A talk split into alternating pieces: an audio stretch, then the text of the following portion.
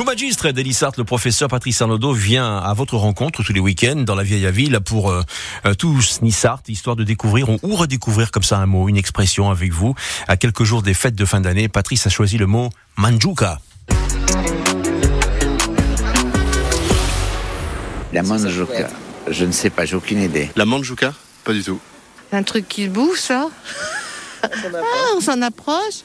Un dessert? Se faire une manjouk, c'est, euh, je pense que c'est l'apéritif. Euh, On se fait une petite manjouk, une petit, un petit repas improvisé. Ah, plutôt de la cuisine, je dirais alors, non? Hein? Un genre de ratatouille peut-être, non? Non?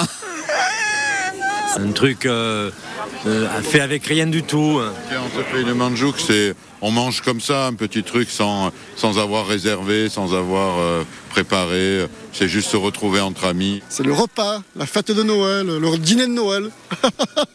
Vous aussi, vous l'aimez la manjuka. Si faire une buona manjuka, c'est faire un repas festif, un banquet, faire bombance. La manjuka mai un mot che vient du latin, du latin manducare qui signifie agiter ses mâchoires et qui aurait donné naissance au personnage de l'ogre dans le théâtre antique. Mot et manjuka lié à l'idée à des manjas tout plein.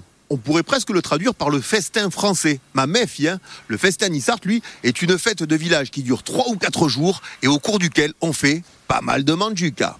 Exactement, la manjuka avec les fêtes de fin d'année. On retrouvera Patrice Arnaudot demain, même endroit, même heure sur France Blasure à 7h55.